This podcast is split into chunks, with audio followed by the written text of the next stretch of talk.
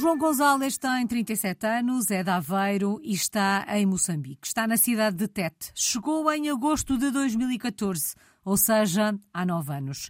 Chegou ao país onde tudo começou, porque a primeira experiência internacional do João acontece na infância, precisamente em Moçambique. O João viveu neste país entre os 9 e os 14 anos.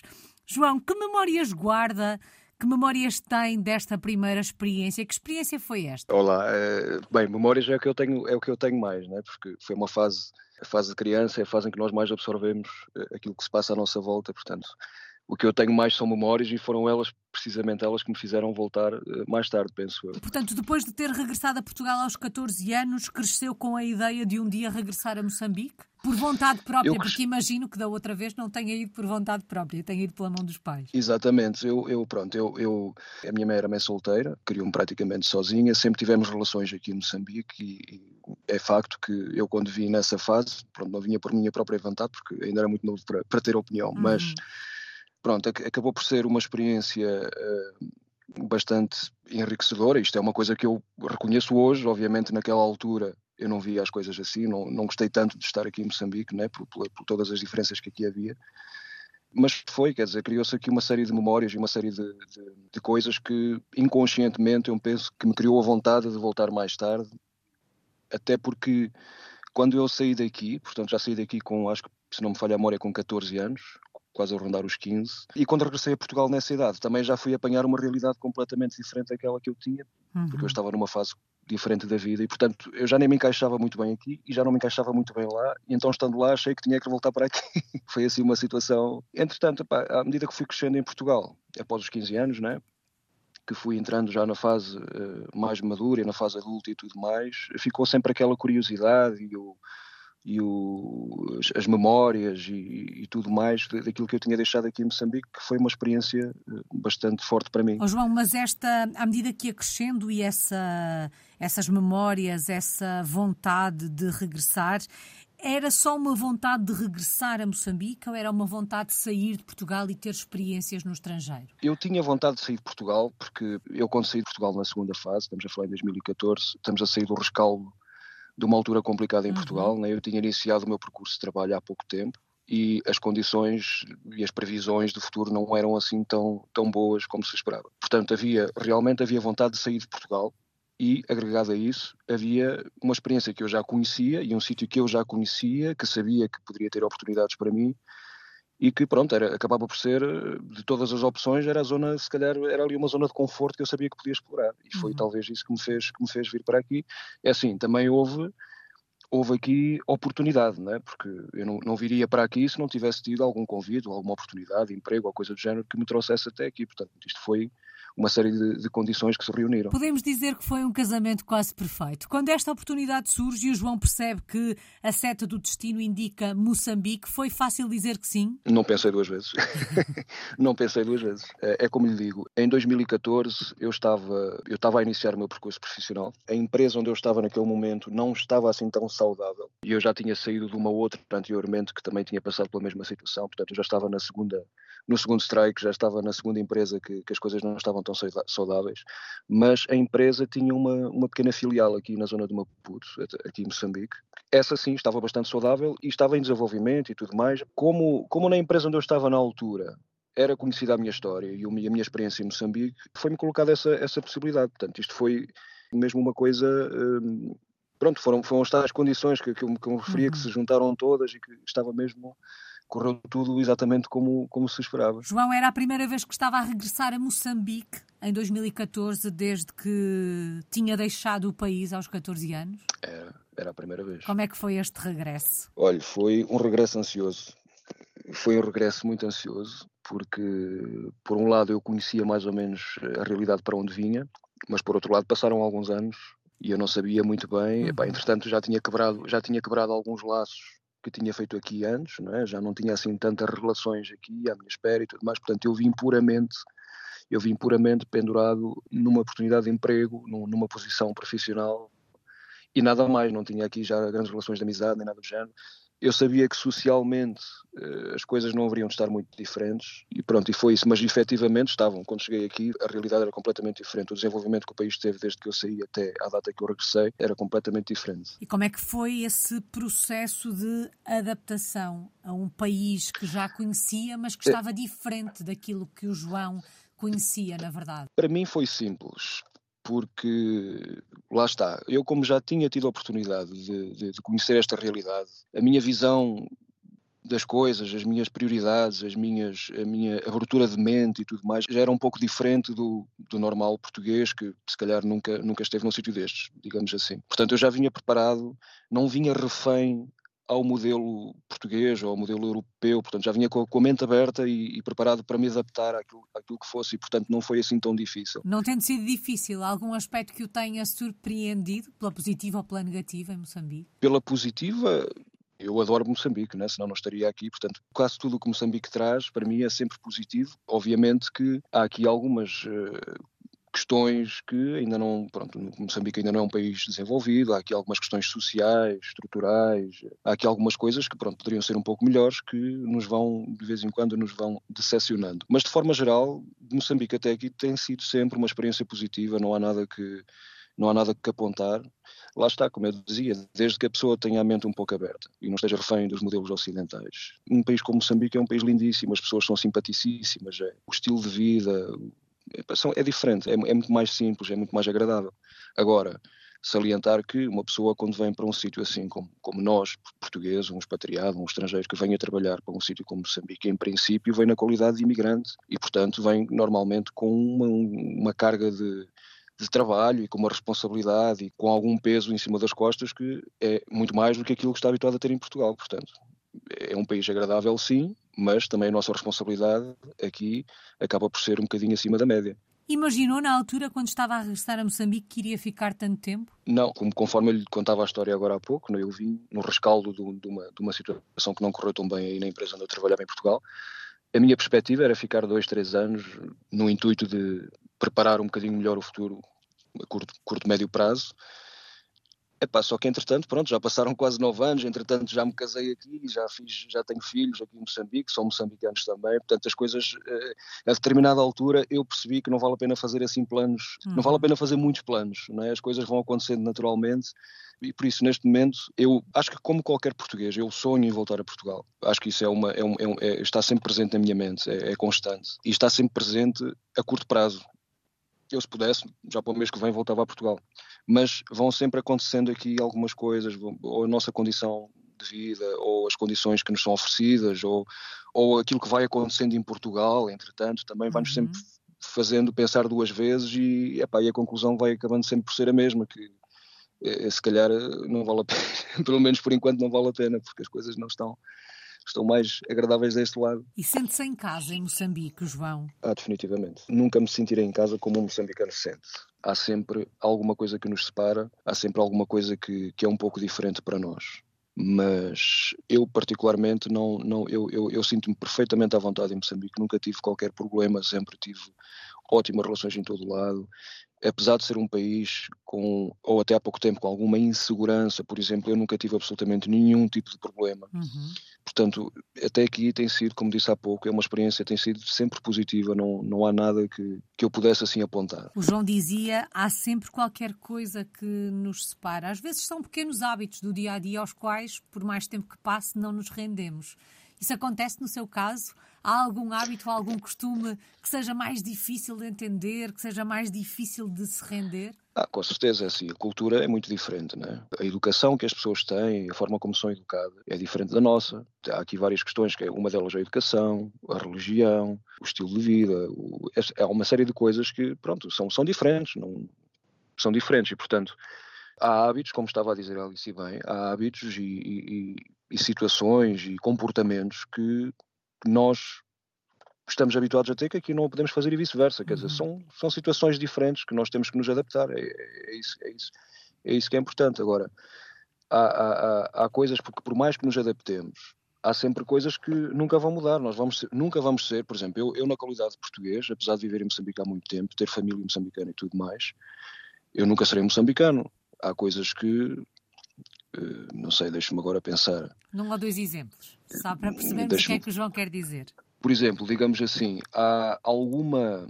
Se eu quiser, por exemplo, tratar de um documento, ou precisar de ir a uma entidade governamental para tratar algum documento ou coisa do género, obviamente que eu, pelo facto de ser, de ser um, um, estrangeiro, o meu processo leva um rumo diferente do rumo do moçambicano, que é simplificado, não é? Uhum. E como as coisas nesse, nesse aspecto não estão assim ainda tão desenvolvidas em Moçambique, às vezes sente-se bem a dificuldade em, em, aceder a determinados sistemas e aceder a determinadas uh, questões uh, legais, documentais ou coisas do género, que para nós é um bocadinho mais complicado de fazer. Por exemplo, eu posso dar um exemplo, eu posso dar um exemplo recente até. Um deles, um deles foi, por exemplo, o meu casamento, que foi celebrado aqui em Moçambique numa situação normal, o casamento é celebrado, é? são, feitos, são feitas as assinaturas e o assunto fica fechado. É feito assim. No meu caso, por exemplo, eu para poder registrar o meu casamento e ser válido em Portugal, eu tenho que passar pelo consulado português, obviamente, mas para que possa passar o consulado português tenho que validar por uma série de outras entidades moçambicanas até que chegue lá.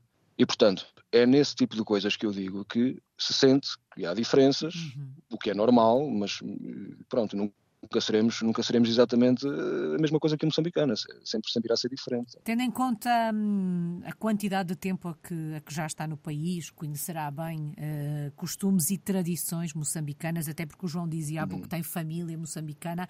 Alguma que uhum. queira partilhar connosco? Há, há, muitas, não é? É, é assim, eu não as conheço muito, não conheço muitas e muito menos as conheço todas, porque nós acabamos mais. Uh, estando no meio de, das pessoas que têm as, as, tradições mais próximas das nossas. Uhum. Mas existem muitas, por exemplo, já que, já que tocava no assunto de, da refeição, por exemplo, aqui é normal as pessoas comerem com as mãos, especialmente as pessoas que têm alguma ligação com o islamismo, é? uhum. é? porque é uma, é uma tradição que vem, que vem daquele lado.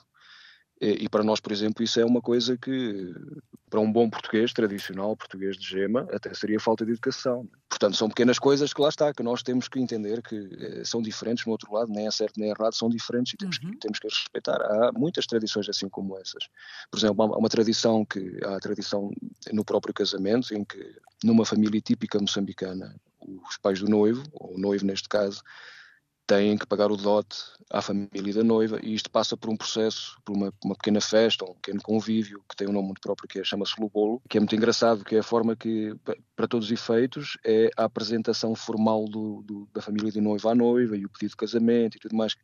Pronto, há assim uma série de coisas que são bastante engraçadas, muito próprias aqui de Moçambique. E que enriquecem as experiências de quem as vive, certamente. Com João, certeza. em termos profissionais, que projeto tem em mãos? O que é que faz por aí? Olha, neste momento eh, eu estou, eu estou então na cidade de estou ligado à indústria metalomecânica e construção metálica, como sempre estive, toda a vida profissional, mas neste exato momento com, com uma ligação muito forte à indústria mineira. A indústria mineira, a, a zona de Tete é uma zona conhecida pelas minas de carvão e depois, pronto, tem todas as, as outras indústrias à volta que estão relacionadas com aquilo, mas pronto, aquilo, é, aquilo é, acaba por ser o, o centro de todas as atividades. Estou lá desde há mais ou menos três anos, estou numa empresa pronto, que, está, que está a prestar serviços para, para a indústria mineira e estamos pronto, a tentar desenvolver, desenvolver a empresa para outros modelos de negócio. Há, há aqui algumas oportunidades que já se vem falando há muitos anos em Moçambique e que se espera que venham a desenvolver o país, que é a indústria do oil and gas, que tem, tem, sido, tem sido alvo de, de, comunicação social pelos piores uhum. motivos, né, que está relacionada aqui a algumas questões de terrorismo e tudo mais. E pronto, vamos andando assim, estamos a tentar eh, perceber o que é que vai acontecer no futuro para que a gente possa definir qual vai ser o caminho que não tem sido muito claro, digamos assim. O João, o João dizia que nesta altura está em Tete, sei que já passou por diferentes cidades uh, aí em Moçambique. Há muitas diferenças de cidade para cidade? Ou de facto o país é homogéneo em termos culturais, em termos sociais, em termos de desenvolvimento até? É, é homogéneo, excepto no desenvolvimento. O desenvolvimento é muito claramente uh, em Maputo, né, que é a capital, que é o epicentro de, de todas as atividades económicas e, e, tudo mais. É onde vem parar tudo, portanto é uma cidade com bastante mais desenvolvimento do que o resto do, do, do país. Agora, daí para a frente, é, é, relativamente homogéneo. É evidentemente que existem algumas diferenças culturais, não é? porque tal e qual como em Portugal, eh, também há diferenças, também há hábitos e tradições diferentes de, para aqui e para ali, mas de forma geral é, é, é, é homogéneo. Uhum. Depois, não é homogéneo, é é assim, temos cidades costeiras, temos cidades de interior, temos, temos vários tipos de, de cidades e aí sim vê-se enormes diferenças, diferenças, porque, por exemplo, uma cidade costeira, as praias de Moçambique são lindíssimas. Portanto, naturalmente, uma cidade costeira está, há de estar mais, vocacionada para explorar o turismo, uhum. há, de ter, há de ter outro tipo de, de desenvolvimento, mais direcionado para ali, tudo mais, maior abertura para, para, para, para, para aquilo que é estranho e tudo mais.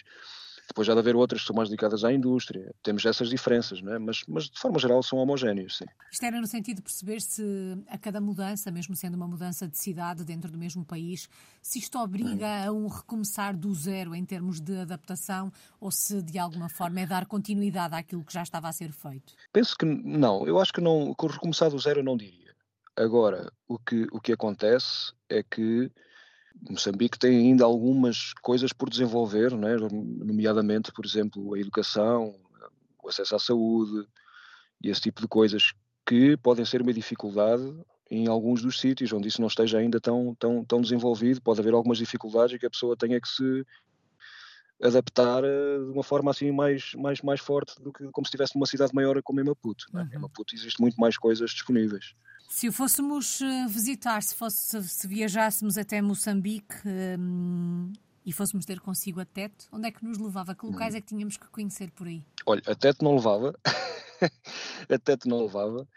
Uh, porque honestamente Tete é mesmo uma zona de trabalho apenas, uhum. não tem, tem assim, tem, tem, tem a barragem de Calarabaça, que foi, uma, foi a barragem que os portugueses deixaram, construída, que é lindíssima, tem aquele lago todo que é lindíssimo, Uh, depois cá mais para baixo, uh, a, zona, a zona de Inhambane, Vilam, com aquelas praias costeiras que vão desde Maputo para a zona norte, são lindíssimas, são, são de perder fogo. E, e é tudo muito virgem, tudo muito cru. Uhum. Quer dizer, são experiências que são lindíssimas, são experiências que em princípio nós estamos habituados a ver apenas na televisão.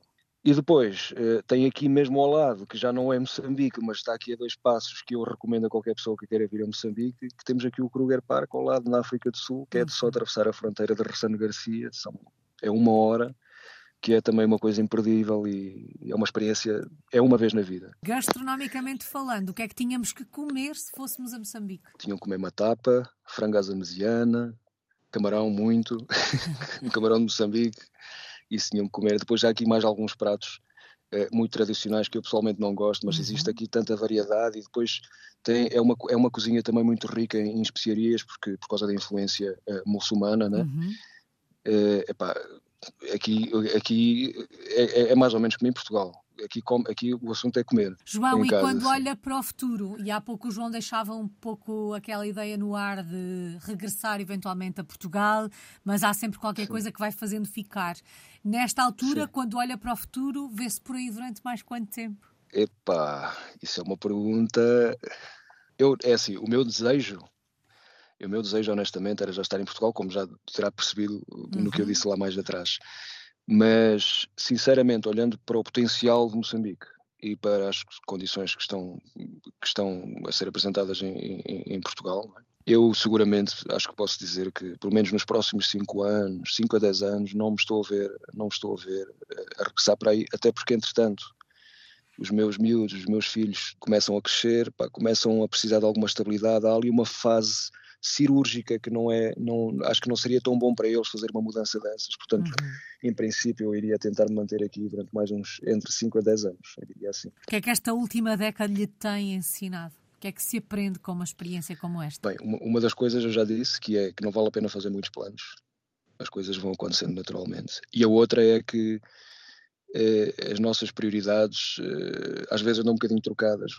Não é? Porque por exemplo, aquilo que nós damos como adquirido ou aquilo que nós estamos habituados e achamos que é muito importante ter, quando vimos para um sítio que, em princípio, regra geral, tem muito menos do que isso, nós acabamos por entender que há coisas mais importantes do que aquilo que a gente pensa e que nem tudo é nem tudo é, é, é, é como como é que eu lhe posso explicar nem tudo o que nós achamos que deve ser uma prioridade na nossa vida até conhecermos uma realidade destas realmente o é Aprendemos a relativizar numa experiência Exatamente, como esta. aprendemos a relativizar, aprendemos a relativizar.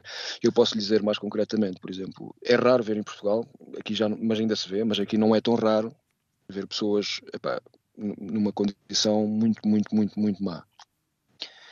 E nós às vezes achamos que estamos muito mal pá, e que as coisas não nos correm bem e tudo mais, e depois temos esses exemplos à nossa volta para nos, para nos dar um abanão e percebemos que, pá, peraí, que eu não tenho nada a reclamar. Uhum eu, não há aqui nada que eu tenha que seguir em frente e, e, acabou. É uma aprendizagem e tanto. E saudades ah, de Portugal? De que é que se sente mais falta de Portugal quando se vive tão longe? De pessoas. Eu, é, assim, é assim, sinto muita falta de, de, de, de, condições de estrutura, por exemplo, coisas que aqui não há muito. Uhum. tenho saudades às vezes de um cinema em condições, de um, de um, shopping onde eu possa fazer umas comprinhas, pronto, um teatro, uns concertos, isso sinto muita falta porque aqui não há assim tanto mas em contrapartida, pronto, tenho boas praias, tenho outras coisas que, que vão, que, vão, que vão aqui justificando. Uhum. E quanto às pessoas, pá, tenho muitas saudades de, dos meus amigos, da minha família, né? que pronto, apesar de eu ir a Portugal praticamente, eh, às vezes até várias vezes por ano, mas nunca é a mesma coisa ir aí de férias e poder estar com as pessoas quando se apetece, né? João, e como é que resumimos a sua história de português no mundo numa palavra? Uh, numa palavra... Epá, eu, eu, eu acho que tem muito a ver com aquilo que eu, que eu falava há pouco, que é que depois a Alice até me corrigiu, que é relativizar as coisas. Acho que tem muito a ver, muito a ver com isso. Que é, é uma aprendizagem, é perceber, perceber, perceber o que é que realmente é importante e o que é que não é importante na nossa vida. Bom, e esta é uma aprendizagem que, pelo menos por enquanto, vai continuar. Muito obrigada, João Gonzalez. Está em Tete, em Moçambique. É um português no mundo desde 1995. Obrigado.